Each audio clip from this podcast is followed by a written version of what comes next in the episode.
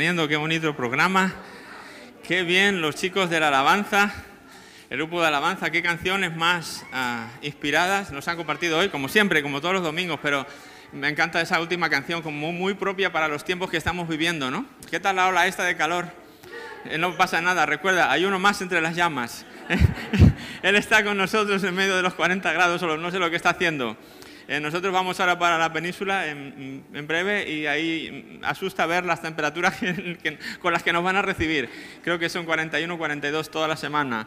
Entonces, por favor, oren por nosotros también para que el Señor siga en medio de las llamas con nosotros, porque sí, sí que está duro el, este. Así que, bueno, agradecemos el que estéis aquí un día de calor. Eh, también agradecer y que seamos agradecidos, eh, quiero decir porque tenemos aire acondicionado, por lo menos, ¿verdad? Hay lugares donde, donde no, esto no se tiene, no es posible, donde... Quiero decir, nos mal acostumbramos. Hablábamos eso en la reunión antes de comenzar. Nunca nos mal acostumbremos. no, no, nos hagamos cómodos, ¿verdad? De pensar, ay, que tengo un poco de calor aquí, qué incómodo, ¿verdad? Hay lugares donde para ir a un sitio como este, parecido a este, tienen que caminar horas, por ejemplo, para llegar y luego están de pie, no hay sillas, o, ¿no? en otros lugares, existen esos lugares en, cualquier lugar del mundo, y David de eso sabe mucho, que está viendo ahora todo esto de misiones, ¿no? y él está muy al día en la realidad del cristianismo en otros países. Y la verdad que el cristianismo en nuestro país está muy fácil, pero, pero corremos el peligro de mal acostumbrarnos a las comodidades, ¿verdad? Y no, y no agradecer al Señor el, pues todo lo que tenemos, sus bendiciones, todo lo que Él nos da día a día, y entre ellas pues este aire acondicionado y la gente y todo.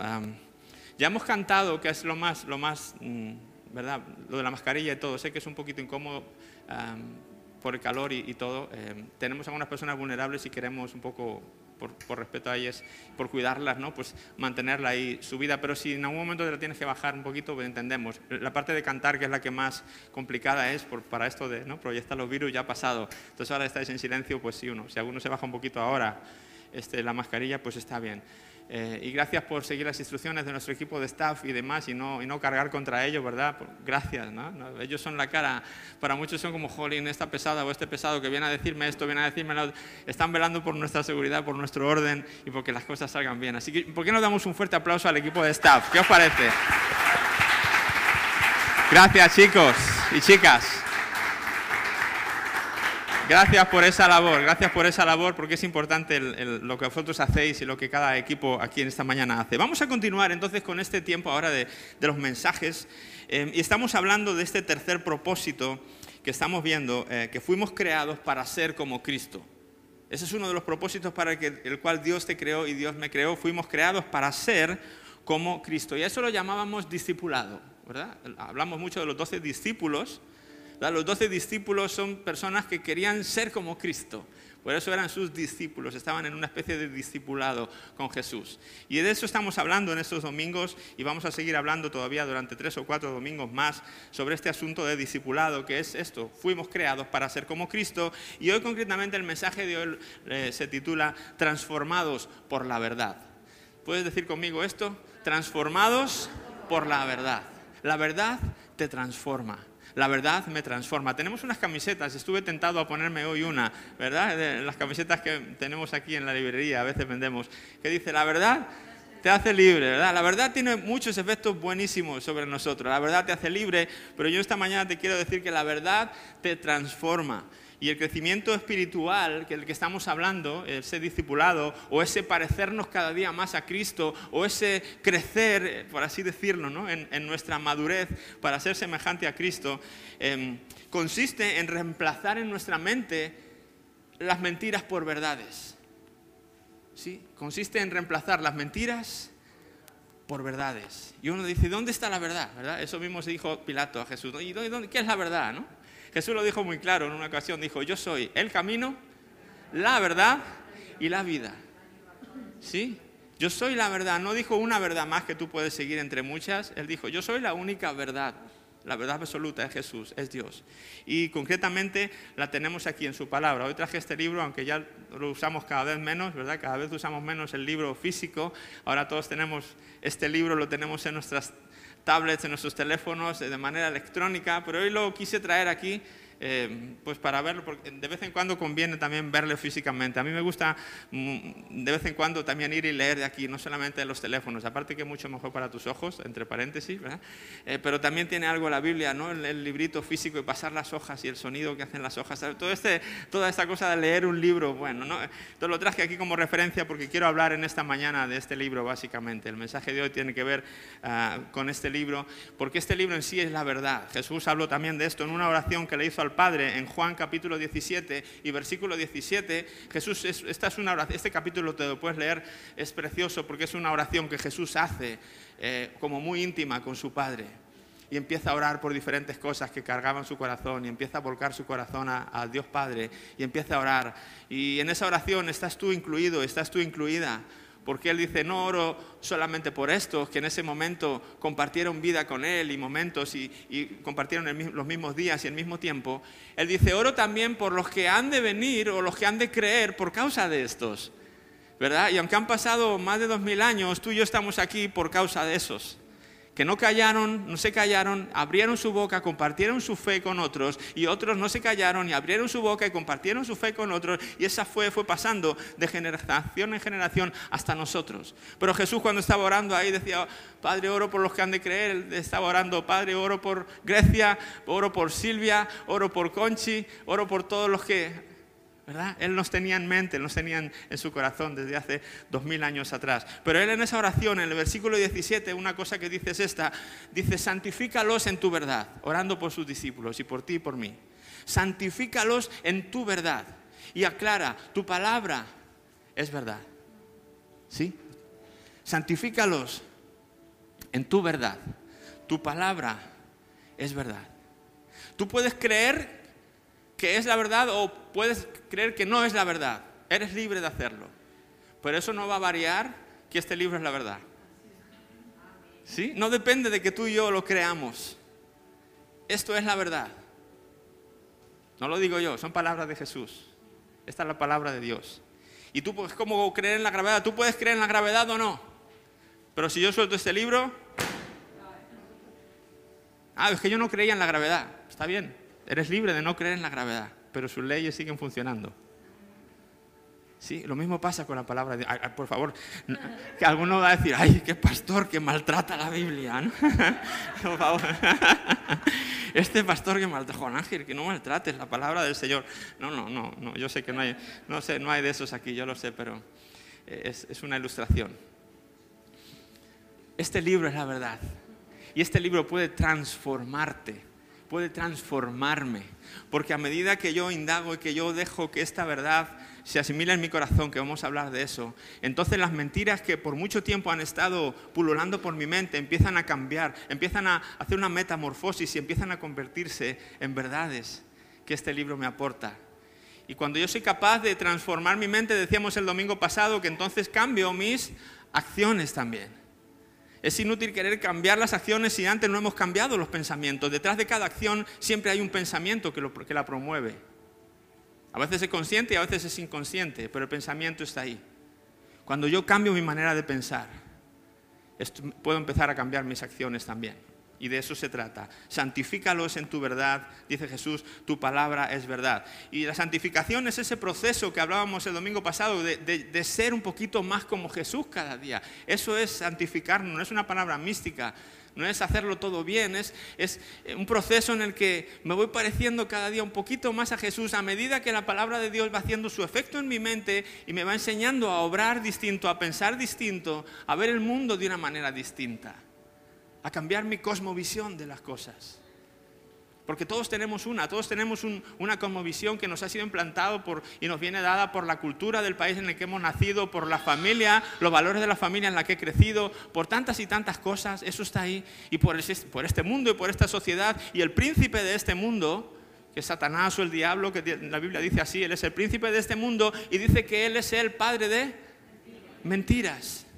Él es el padre de mentiras y esas mentiras que pululan, uno casi sin quererlas, las empezamos a asimilar y a hacerlas nuestras. Y de repente mm, mm, llegamos un día, nos encontramos a Jesús y nos encontramos con la palabra de Dios y la abrimos y dice, ahí va, pero si lo que dice aquí es diferente a lo que yo pensaba. Ok, entonces el que está mal eres tú. Esto es lo que está bien. El que está mal era yo. Probablemente he vivido con muchas mentiras en mi mente que no me han dejado ah, crecer y ser más como Jesús. Eh, Pedro, el apóstol Pedro, en su primera carta también eh, dice este versículo que me encanta también. Dice, como bebés recién nacido, hablábamos el domingo pasado de cómo cuando, si alguno está en Cristo, dice la palabra de Dios, nueva criatura es. Las cosas viejas pasaron y aquí todas son hechas nuevas.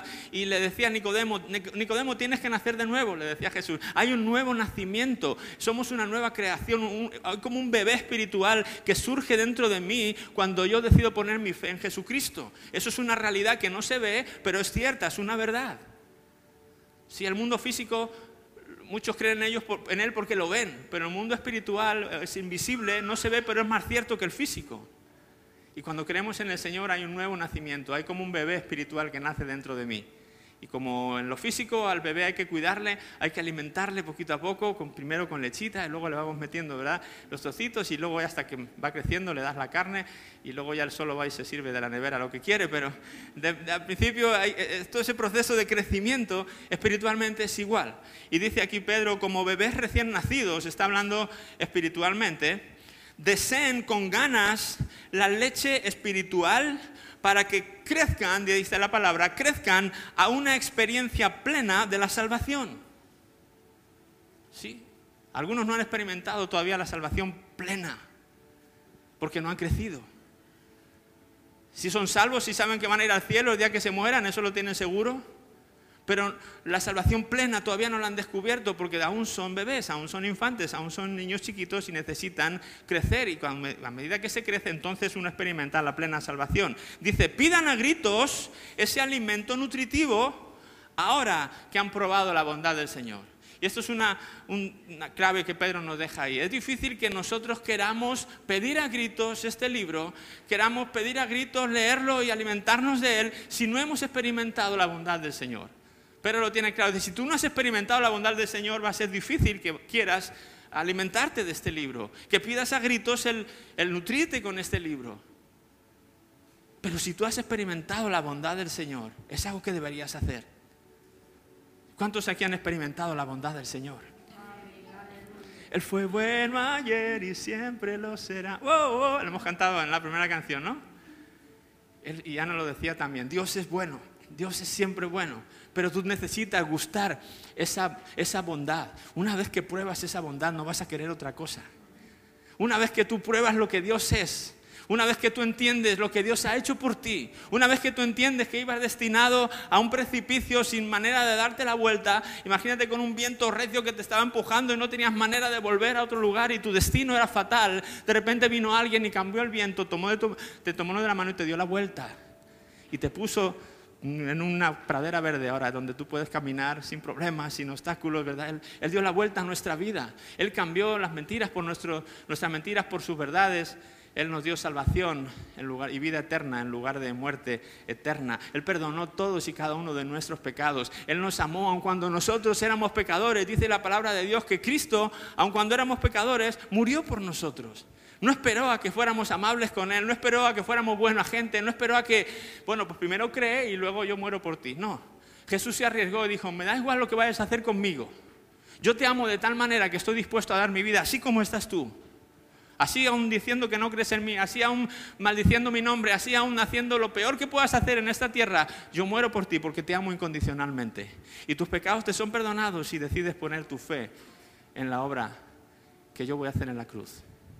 Eso es el amor de Dios, un amor incondicional. Y como decía David, no hay nada que yo pueda hacer para cambiar eso, es una realidad. Él ya te ha amado, punto. Él te sigue amando, punto. Sí, ahora tú puedes cambiar o no, tú puedes aceptarle o no, o no, pero su amor por ti nunca va a cambiar. Su amor por ti es eterno. ¿Has probado la bondad del Señor? Si has probado la bondad del Señor, si sabes de lo que te estoy hablando, pide a gritos nutrirte, seguir creciendo, tener una experiencia plena de la salvación, para que sigas creciendo en Él. Dios no quiere que pases toda tu vida espiritualmente en la tierra como un bebé, decíamos el domingo pasado, Él quiere que seas un bebé el tiempo que tengas que serlo y después em, pongas a gatas y después empieces a dar tus primeros pasos y te pongas erguido y, y seas un adolescente y después un papá y tengas hijos, ¿verdad? Todo eso en la fe. Él quiere, su voluntad es que crezcamos en Él, no que nos quedemos eternamente bebés. Eso no va a ocurrir si yo no decido hacer algo con este libro. Si yo no decido alimentarme de la verdad de Dios para que las mentiras de mi mente puedan ir cambiando y mis acciones puedan, por consiguiente, ser también distintas. Ese es el reto que en esta mañana tenemos por delante. Así que leer la palabra de Dios no es solamente algo bueno, es una necesidad. No es solamente algo bueno, es una necesidad. ¿Sí? A veces decimos, ay, es que hoy no me apetece porque estoy cansado. Eso es como si dijeras, ay, es que no me apetece respirar durante 15 minutos, estoy cansado. ¿Alguna vez has... No, no respiras porque estés cansado, no, ¿verdad? No respiras porque es una necesidad. Y si no lo haces, pues peor para ti, ¿verdad? Pero para mí. Necesitamos respirar si queremos seguir vivos. Necesitamos leer la palabra de Dios si queremos seguir vivos y crecer espiritualmente también. Velo de la misma manera, con la misma importancia. Jesús fue así de radical cuando se encontró con el enemigo en el, desierto y le tentó. Si eres el Hijo de Dios, entonces convierte estas piedras en panes y aliméntate, que sé que tienes hambre, que llevas 40 días sin comer, haciendo un ayuno tremendo. Y Jesús fue muy claro, acudió a. ¿Qué hizo en ese momento Jesús? Reemplazar la mentira que el enemigo le estaba diciendo por la verdad inmutable de la palabra de Dios, que estaba en Deuteronomio encontramos ese versículo que él usa en ese momento y que todos hoy día conocen y repetimos. No, dice, no, no lo voy a hacer porque no solo de pan vive el hombre, sino de toda palabra que sale de la boca de Dios. ¿Con qué contrarrestó Jesús la mentira del enemigo? Con la verdad de la palabra de Dios. Y la verdad dice que, así como digo, para vivir necesitamos el aire, espiritualmente para vivir necesitamos la palabra también de Dios. No solo de pan físico vivirá el hombre, sino de toda palabra que sale de la boca de Dios. Y en ese tiempo todavía no había salido toda la palabra de Dios de su boca, pero hoy día, gracias a Dios, ya ha salido toda su palabra. Tenemos aquí el Antiguo y tenemos el Nuevo Testamento, esta Biblia, 66 libros que contienen la palabra revelada, inspirada de Dios completa. No esperes más revelaciones. No digas, a ver si Dios me habla, ya te ha hablado, vea este libro, ahí está todo lo que tú necesites saber, todas las respuestas que tú necesites para su vida, tu vida, aquí están. Ya no hay más revelación. Dios, Dios ha hablado ya todo lo que tenía que hablar a través de su palabra. Él ha hablado según los tiempos de diferentes maneras, habló por los profetas, habló por el Hijo y después ha hablado también por su palabra. Aquí está todo lo que tú y yo necesitamos saber. Y la palabra es necesaria porque es lo que Dios va a usar, como digo, para hacernos semejantes a Él en nuestra manera de pensar y también en las intenciones por medio de las cuales hacemos las cosas. Mira este versículo que me encanta en el libro de Hebreos, capítulo 4, versículo 12. Dice, porque la palabra de Dios, la Biblia, es viva y eficaz. Ningún libro que tú leas en este planeta es un libro vivo, solo este. Es un libro como otro libro, con páginas y tinta y pastas y todo, su composición es igual, pero no es lo mismo. Este libro es un libro vivo. Y yo quiero que tú entiendas esa palabra. Cuando tú veas este libro, quiero que lo veas como si respirara. ¿Sí? De hecho, contiene el Espíritu de Dios y el Espíritu es ruaj, la traducción de eso es viento, soplo. Yo creo cuando tú veas este libro, creo que te lo imagines respirando, porque es un libro vivo. La palabra de Dios es viva y eficaz. Es más cortante que toda espada de dos filos y penetra hasta partir o hasta separar el alma y el espíritu, las coyunturas y los tuétanos, y discierne los pensamientos y las intenciones del corazón. Está todo tan, intrínsecamente unido, el alma, que son ¿verdad? las emociones, los pensamientos, la voluntad. Está tan unido al espíritu que a veces no sabemos si lo que estamos oyendo o sintiendo viene de un sitio, o viene de otro y no sabemos muy bien cómo tomar decisiones. Pero en ese momento vamos a la palabra de Dios y entonces viene esa palabra certera que separa, dice, no, no, esto viene de tu alma, no, no le hagas caso. O no, no, esto viene del Espíritu, esto hazle caso. Es la palabra de Dios la que nos ayuda a saber tomar buenas decisiones, a saber tener buenas intenciones detrás de lo que hacemos. El profeta Jeremías en el Antiguo Testamento dijo este versículo, engañoso es el corazón más que todas las cosas y perverso. ¿Quién lo conocerá? Nuestro corazón nos engaña y lo hace muy bien. A mí me ha engañado muchas veces. No sé a ti, ¿te ha engañado tu corazón alguna vez? Sí, mucho, ¿verdad? Sí, a todos nos ha engañado el corazón en más de una ocasión. Y uno dice, bueno, a mí me engaña, pero perverso, perverso, mi corazón no es bueno. A lo mejor no es perverso en el sentido que tú te lo imaginas, pero según la RAE, eh, una definición de perverso es que corrompe las costumbres o el orden y estado habitual de las cosas. Y cuando nuestra vieja, nuestra antigua naturaleza pecadora por, Adán y por Eva entró en nosotros, eh, eso trastornó el orden habitual de las cosas y lo, normal, la manera de Dios de pensar y de entender, eso se vio trastocado. Y eso me sigue afectando aún después de haber recibido a Jesús en mi corazón, aún después de ser creyente eso se ha visto afectado, sigue todavía afectando mi vida y mi corazón me engaña y me hace tomar decisiones que no son las mejores y, cómo sé yo si realmente esto es de Dios o no es de Dios y vete a la palabra de Dios. Yo no tengo otra respuesta cuando la gente me dice eso. Tienes que ir a la palabra de Dios, no te puedo decir otra cosa. Aquí tienes, con la ayuda del Espíritu Santo, la mayoría de las soluciones a tus problemas. No me importa de qué tipo sea. Y esta palabra que es viva, cuando tú te acercas a ella con fe y la lees y la recibes y en oración le pides a Dios que te hable, esta palabra entra, empieza a hacer su efecto en tu corazón, llega hasta el alma, separa lo que es de un lado de otro y empieza a ordenar tus pensamientos y mis pensamientos. Y entonces nos damos cuenta y tenemos un poquito más de luz en lo que tenemos que hacer. Pablo decía, lo que quién me librará de este cuerpo mortal, lo que quiero hacer no hago y lo que no quiero hacer eso hago, ¿verdad? Es, es esta misma sensación de tener que lidiar con, con esta amalgama que tenemos aquí de, lo antiguo y lo nuevo, ¿verdad? De nuestra vieja naturaleza y la nueva naturaleza.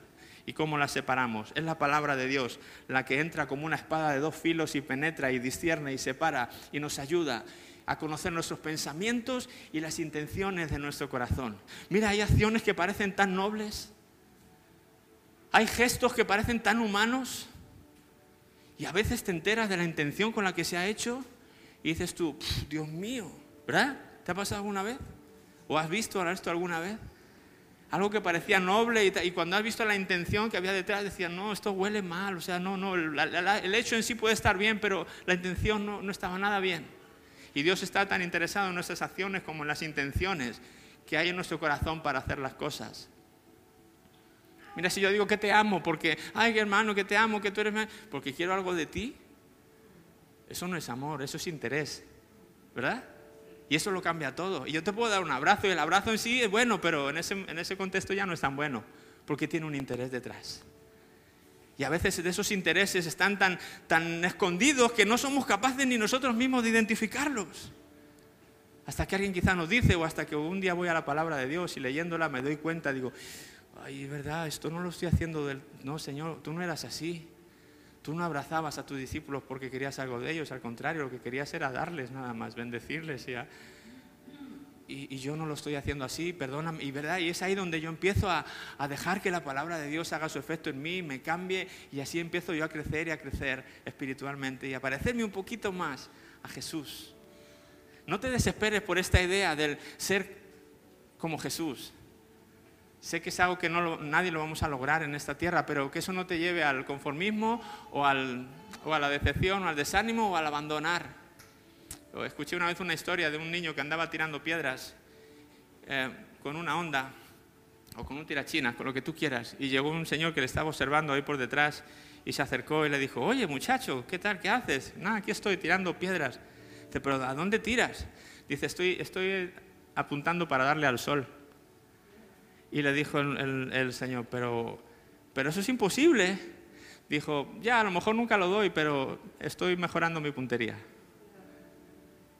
Y esto es algo parecido, ¿verdad? Quizá nunca somos como Jesús. Eso es como intentar dar al sol con un tirachinas. Pero en la práctica de, de, hacerlo y hacerlo, pues vamos mejorando nuestra puntería. Vamos pareciéndonos un poquito más a Él y con eso es suficiente. A veces es esa intención es más lo que Dios ve que, las propias acciones en sí. Así que la palabra de Dios es la que nos ayuda con los pensamientos y nos ayuda con las intenciones de nuestro corazón. Esto es lo que le traicionó al apóstol Pedro. Hablando de Pedro antes, tengo este pasaje de, él, Mateo 16. ¿Recuerdas este pasaje? No sé si lo, tienes, lo has leído alguna vez o lo tienes fresco en tu mente, pero llegó un momento en que Jesús empezó a, dejar saber a sus discípulos que él había venido a este mundo para morir, que le quedaba poco ya para ir a la cruz y consumar así la obra para, que para la que él había venido a esta tierra. Cuando Pedro se entera de eso, de que Jesús le dice que va a morir, bueno, aquí está lo que sucede. Entonces Pedro lo llevó aparte a Jesús y comenzó a reprenderle por decir semejantes cosas. Dios nos libre, Señor.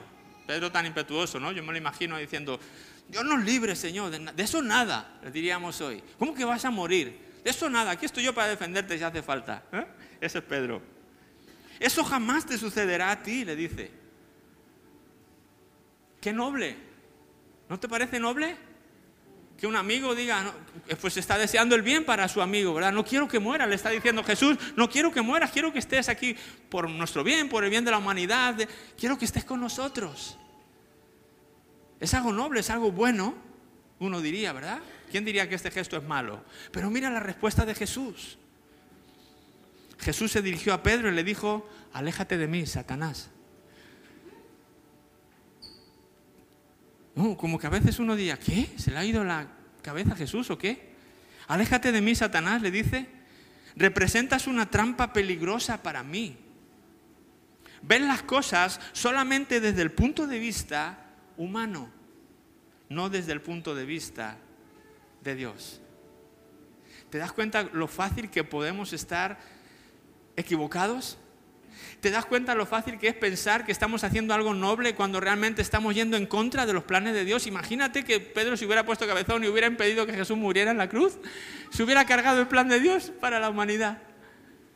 Pero él no tenía otra manera de, en ese momento de hacerlo mejor y, y eso nos pasa a ti y a mí también. Queremos hacerlo mejor, pero el corazón que tenemos es engañoso y perverso y a veces contradice, aun con intenciones nobles, lo que Dios quiere hacer en tu vida o en mi vida.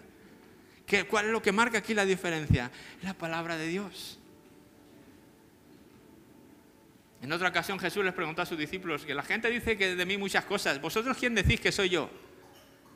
Ahí, Pedro ahí también se levantó. Tú eres el Cristo, el Hijo de Dios viviente. Y ahí, Dios a Jesús le alabó, le dijo, bienaventurado eres Pedro, porque esto no te lo ha revelado carne ni sangre, esto te lo ha revelado mi Padre desde los mismos cielos.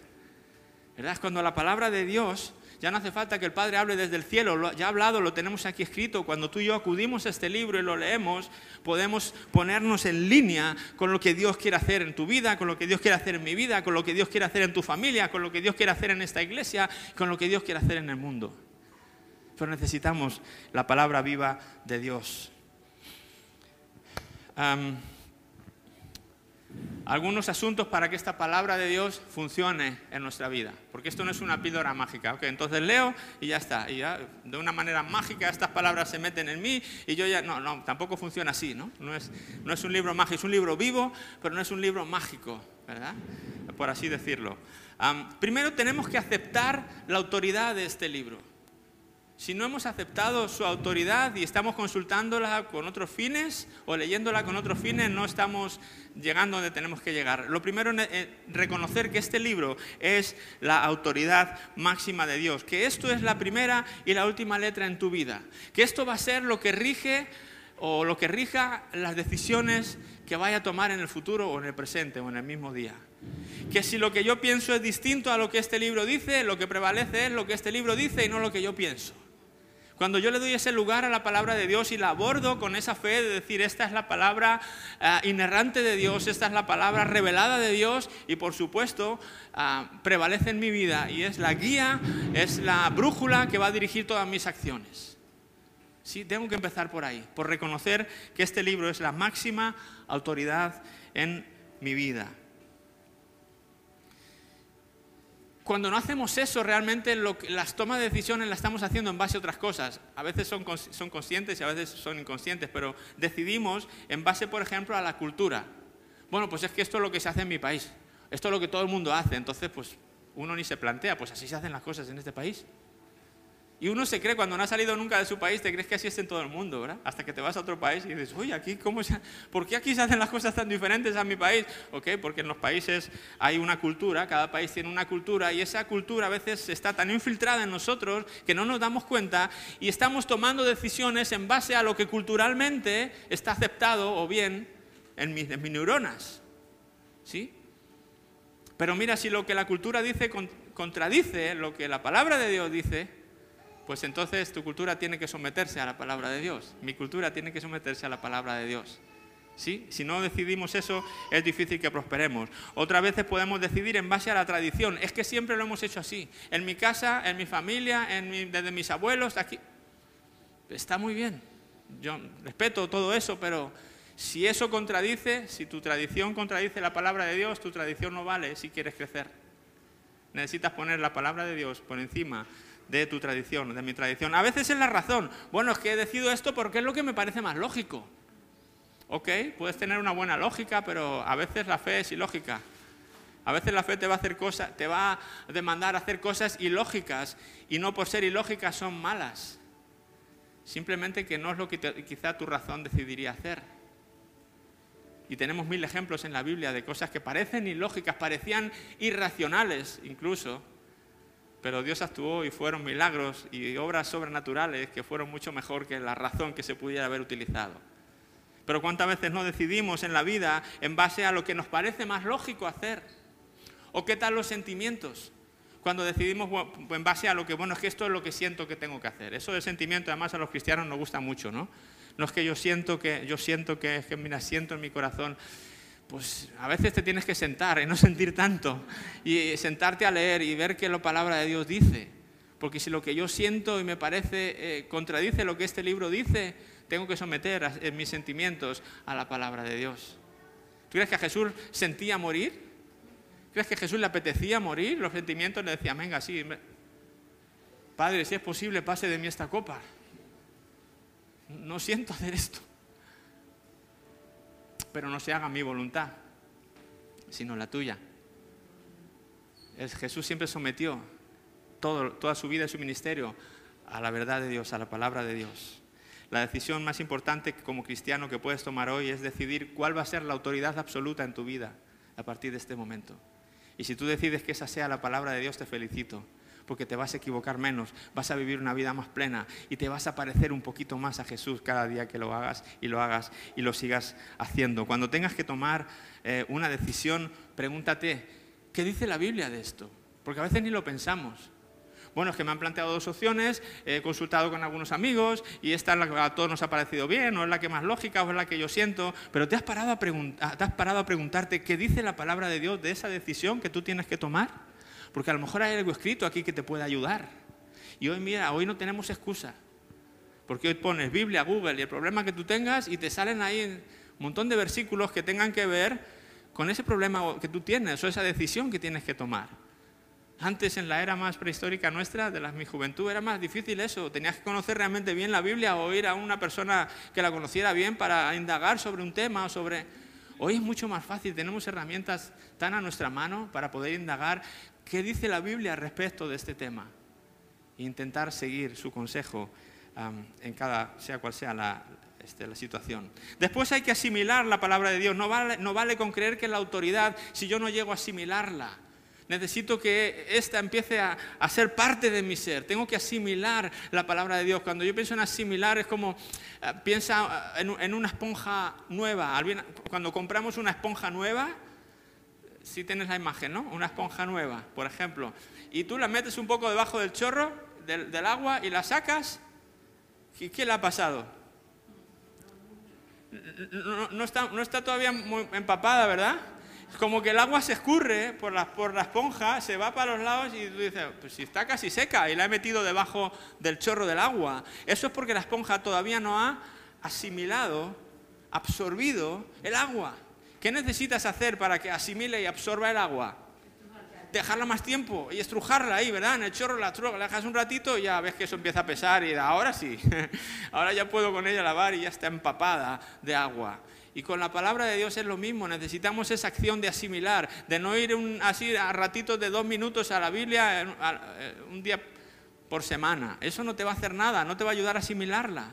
Necesitas ir cada día, frecuentemente, ponerte ah, debajo del chorro del agua y, a ver, necesito empaparme, necesito empapar mi mente y empapar mi corazón. Así que te pones a leerla y la lees y la vuelves a leer y la lees y ese hábito continuo de lectura es poco a poco, tu mente empieza a asimilar esas verdades y a cambiar las verdades por las mentiras por verdades. O recordarla, hay gente que le encanta memorizar la, Biblia y a mí me encanta también, es una buena actividad, porque a veces donde tú te vas a encontrar un lugar donde no tienes la Biblia o no tienes tu teléfono, ahora es más difícil, pero ah, es como que a veces viene ese, versículo fresco a tu mente que tienes eh, sabido, eh, memorizado en, tu interior y sale y te viene a la mente y qué, rico se siente, ¿no?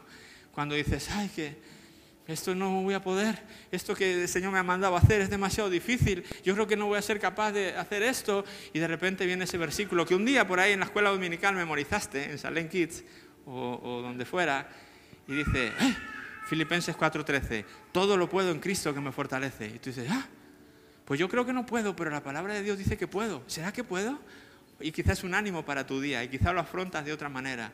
¿verdad? El recordar, el recordar la palabra de Dios, el memorizarla, es un buen hábito, te lo recomiendo también. Y después reflexionar, meditar la palabra habla sobre meditar. Hoy día es que cuando hablamos de meditación, como hay tantas actividades, la gente piensa que, ah, meditar, ya sé, mm, pongo mi mente en blanco y entonces, no, no. La meditación es una palabra bíblica.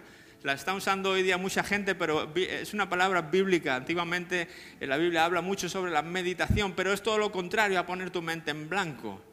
Precisamente es concentrar tu mente en esas verdades que cuando las haces tuyas cambian tu vida. Eso es meditar, vamos a decir reflexionar, por así decirlo.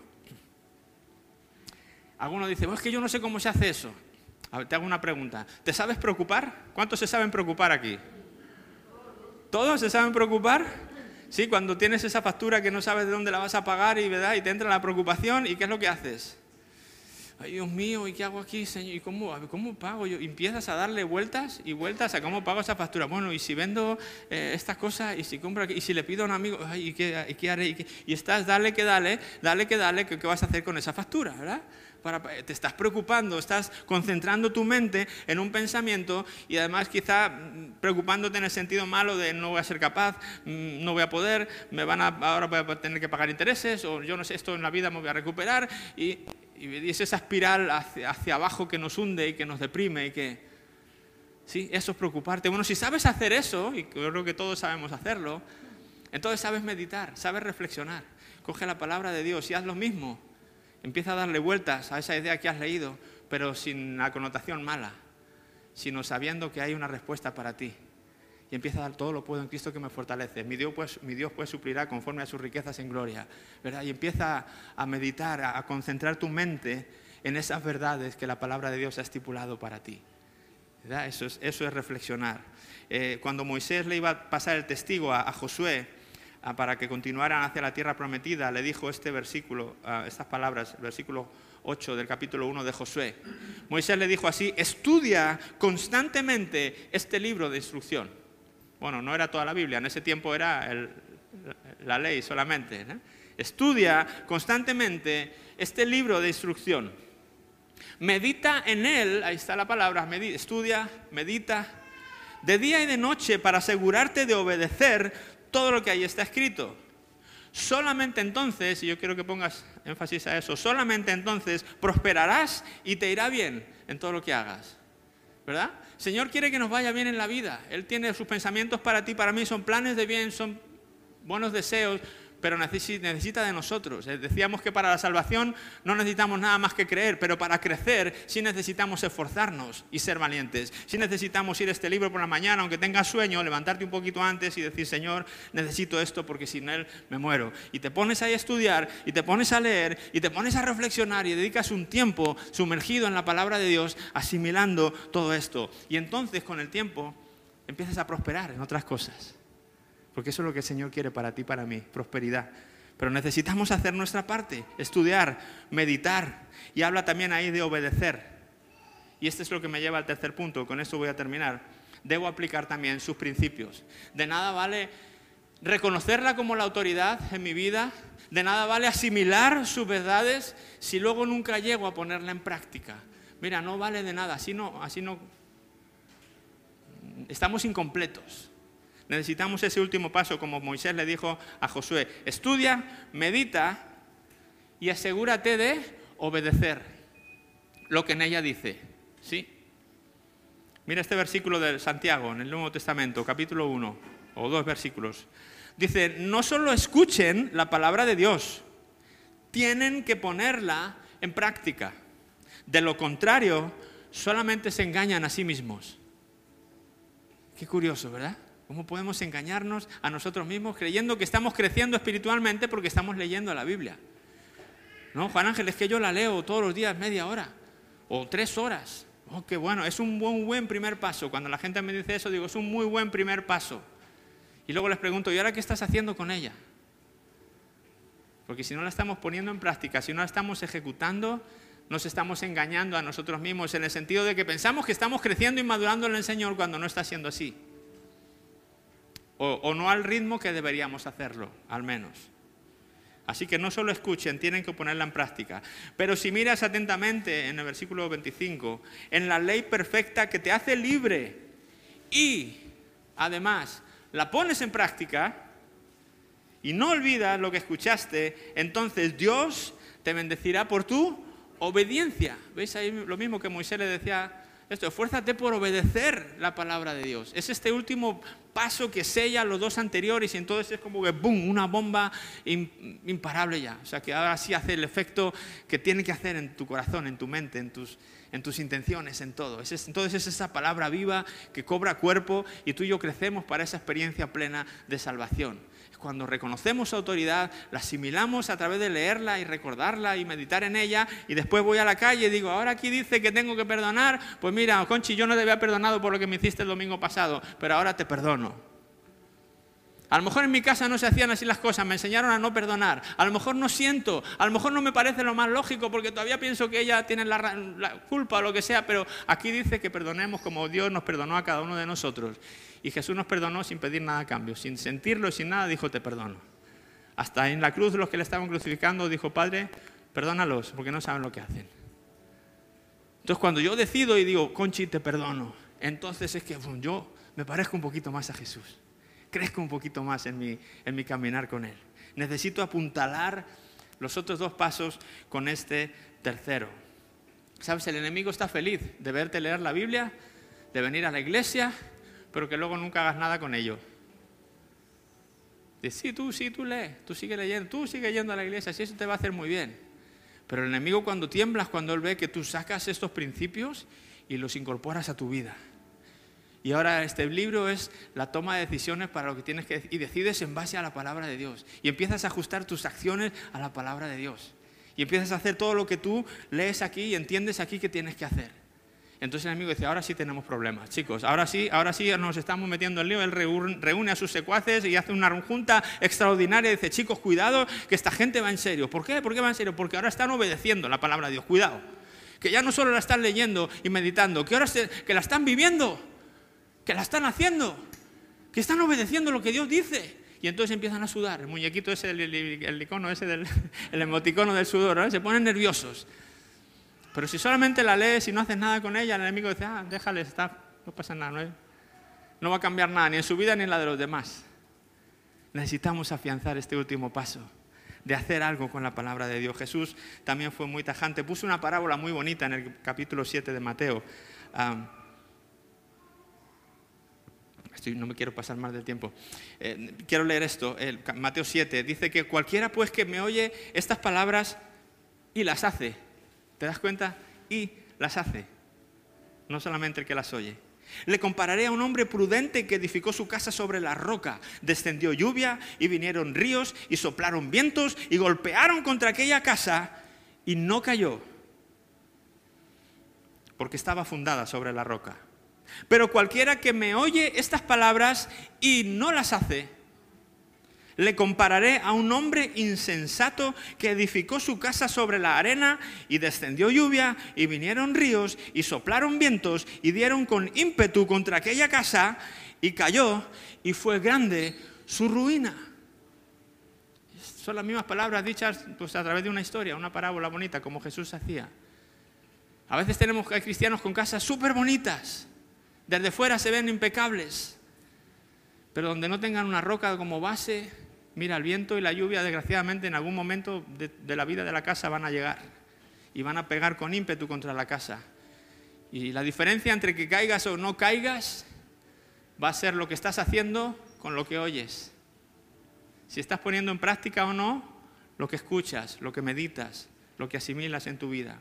Esa es la gran diferencia para caer o no caer.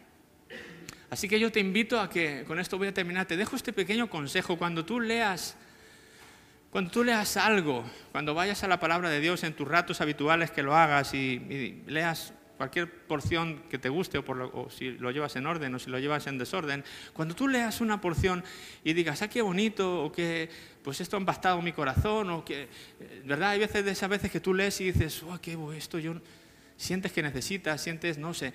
Eh, ve un paso más allá, coge un, boli, coge un papel con tu teléfono donde tú escribas y, y pon un paso de acción, yo diría, ¿qué puedo ahora yo hacer con esto que acabo de leer? Y escríbelo por poner el mismo ejemplo de alguien, si, la Biblia acabas de leer que Jesús nos perdonó a todos y que tú sientes que tienes que perdonar o la Biblia te dice que tienes que perdonar como Jesús nos perdonó, pues ponte ahí a ver, he leído sobre el perdón, ¿cómo ando, cómo ando con el perdón en mi vida?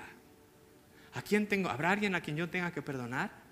Y, y deja que el Espíritu Santo quizá traiga a tu mente una persona, a lo mejor fue hace años, pero si tú, como quieres agradar a Dios y quieres vivir por su palabra, esa palabra viva va a empezar a hacer ese efecto y quizá viene ese nombre a tu mente, fulanito, menganita.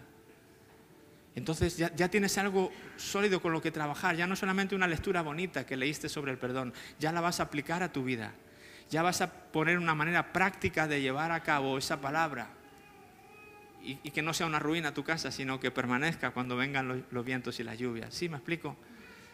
Sea lo que, sea, lo que estés leyendo. Quizá hay veces que no, ves la manera práctica de, hacer algo, está bien. Hay veces que vas a leer algo y no, ves cómo aplicarlo, pues no pasa nada, no tiene que ser siempre, siempre, pero acostúmbrate a preguntarte al menos.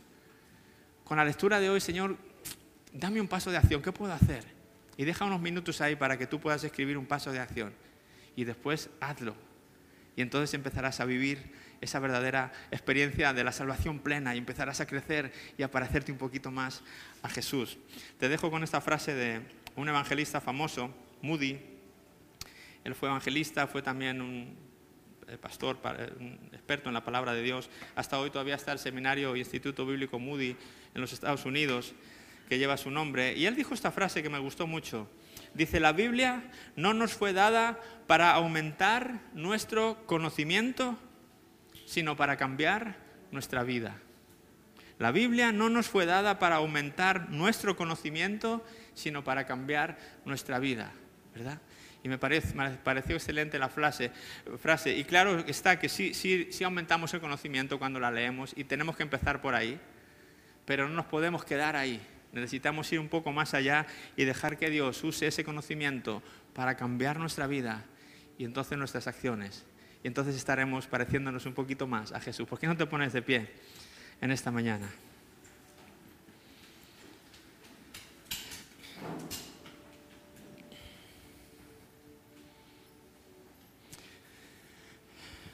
Bueno, hemos hablado mucho sobre la palabra de Dios en esta mañana y sobre crecer espiritualmente en, Jesús, crecer en Dios. Pero como he dicho antes, como empecé diciendo este mensaje, hay, algo que tiene que ocurrir antes de que un bebé crezca, pues primero tiene que haber un nacimiento, ¿verdad? Un nuevo nacimiento. Yo no sé si todos aquí en esta mañana están seguros de haber experimentado esa realidad. No es algo que se ve, no es algo como el nacimiento de un bebé físico que lo ve, mira, ahí está la criatura, mira, le va pesado tanto. No es así, pero es igual de cierto. Cuando tú pones tu fe en Jesucristo como el Hijo de Dios que fue enviado como un sacrificio, a morir en la cruz como sacrificio para perdonar mis pecados y darme vida eterna. Ese es el mensaje de salvación, esas son las buenas nuevas de la palabra de Dios. Cuando yo acepto eso en mi corazón, yo creo eso en mi corazón, la Biblia dice que dentro de ti ocurre un nuevo nacimiento, hay un bebé espiritual que nace. Y después de, haber habido ese nacimiento es que yo ya leo y, puedo ir creciendo y creciendo y creciendo porque ya he nacido. Pero yo no sé si todos aquí en esta mañana han experimentado el nuevo nacimiento. Yo no sé si todos están seguros de haber tenido esa realidad. Si no lo has tenido aún, yo no quiero que dejar pasar este día en el que Dios te trajo aquí. Tú piensas quizá que viniste por iniciativa propia, pero probablemente hay unos cielos desde el cielo que Dios los movió para que estuvieras hoy aquí. Y no es casualidad, yo te quiero decir, no sé para quién estoy hablando, pero no es casualidad que tú en esta mañana estés aquí. Hagas lo que hagas. Tú estás aquí por un, por un propósito y Dios te ama inmensamente y Dios está interesado en ti desde el día que naciste físicamente. Eh, y si tú no has experimentado, como digo, este nuevo nacimiento, yo te quiero dar la oportunidad de que lo puedas hacer ahora mismo, porque es así de sencillo. Es solamente, ah, Juan en su Evangelio dice, más a todos los que le recibieron, hablando de Jesús, a los que creen en su nombre, les dio el poder de ser hechos hijos de Dios. Sí, es solamente a los que creyeron, a los que recibieron a Jesús en su corazón. Eso es todo, no necesitas más. No necesitas ser más santo, no necesitas primero arreglar tu vida, no necesitas dejar de hacer primero ese gran pecado con el que estás lidiando y no sabes cómo zafarte de él. Eh, espera, porque yo estoy lidiando, ya, ya te entiendo, Juan Ángel, pero esto todavía yo. No, no, olvídate, así como estás, así donde estás, en este momento, Dios no exige nada más, sino que tú pongas tu fe en Jesucristo, nada más. No necesitas otra cosa. Ese cambio va a venir después, si tú le dejas a Dios que lo haga en tu vida y cambiará tu tristeza por gozo y cambiará tu luto por baile, como hemos hecho esta mañana aquí. Por eso bailamos y por eso danzamos y por eso la alabanza es un tiempo tan especial para nosotros, porque recordamos lo que éramos y lo que somos, lo que Dios hizo en nuestra vida y lo que Dios hace continuamente, las bendiciones que nos da. Por eso bailamos, no es un show, no es un espectáculo, es un agradecimiento tan profundo en nuestro corazón por lo que Él ha hecho. Y yo quiero darte esa oportunidad si tú estás aquí por primera, por segunda vez o por 20 veces pero que has venido, pero nunca habías tenido esa experiencia de saber que yo he nacido de nuevo, ¿querrás hacerlo conmigo hoy? ¿Querrás repetir unas palabras conmigo? Es más, toda la iglesia las podemos hacer también para que no se sientan solas las personas que lo vayan a hacer. ¿Sí? Si te apetece hacerlo, vamos a, vamos a hacerlo. Te voy a dar la, la oportunidad. Di conmigo estas palabras. Señor Jesús, te recibo en mi corazón. Hasta el día de hoy he vivido sin ti pero a partir de hoy, quiero vivir por y para ti. Me arrepiento de mis pecados. Te confieso como mi Señor y como mi Salvador por el sacrificio que hiciste en la cruz. Gracias Jesús, porque soy una nueva criatura en ti. Ahora ayúdame a crecer. Te lo pido en tu nombre. Amén. Amén. Si tú has hecho esta oración, en ti ha habido un nuevo nacimiento. Ahora eres hijo hija de Dios y no solamente una criatura. Ahora eres parte de la familia de Dios, que no solamente esta, la familia de Dios es universal, está en todo el mundo, repartida. Y tienes bendición, tienes vida eterna sobre todas las cosas, perdón de pecados, no importa lo que hayas hecho, no importa lo grande que haya sido tu pecado. No hay pecado tan grande que anule el sacrificio de Jesús en la cruz, ninguno, ni, ni cúmulo de ellos. Y el Señor estaba esperando este momento, estaba esperando este día, 10 de julio, para encontrarse contigo de esta manera. Así que te quiero felicitar si tú has tomado esta decisión. Te quiero animar a que ahora comiences tu viaje de fe con la palabra de Dios como tu compañera, como tu autoridad, que empieces a asimilarla. Busca una comunidad de creyentes, ya sea esta o sea cualquier otra, donde, donde tú vengas o vivas o vayas, y empieza a, a crecer en Él y a dar a conocer, a conocerle y a darle a conocer a otras personas. Y para los demás, pues, pues lo dicho, que sigamos todos creciendo en el conocimiento de, Él, que sigamos siendo mejores discípulos, mejores personas. Y bueno, pues gracias por el tiempo, por haber aguantado este ratito de calor, pero sin duda de bendición. ¿Alguien, la palabra de Dios, le ha hablado algo en esta mañana? ¿Sí? ¿A todos nos ha hablado? Pues nada más, este, lo vamos a dejar aquí. Gracias, como digo, gracias a los equipos que han hecho posible también esta reunión y este tiempo juntos. Gracias a Multimedia, gracias a Alabanza, gracias al equipo de staff, gracias a los maestros de niños que están en la escuela. Gracias a todos los que habéis hecho algo para que esta reunión salga adelante. Que Dios os bendiga. Entonces nos vemos el domingo que viene si Dios eh, quiere. Y las visitas, por favor, los que han venido por primera o segunda vez, no te vayas rápido que te vamos a dar un obsequio. Y gracias por estar aquí. Dios te bendiga.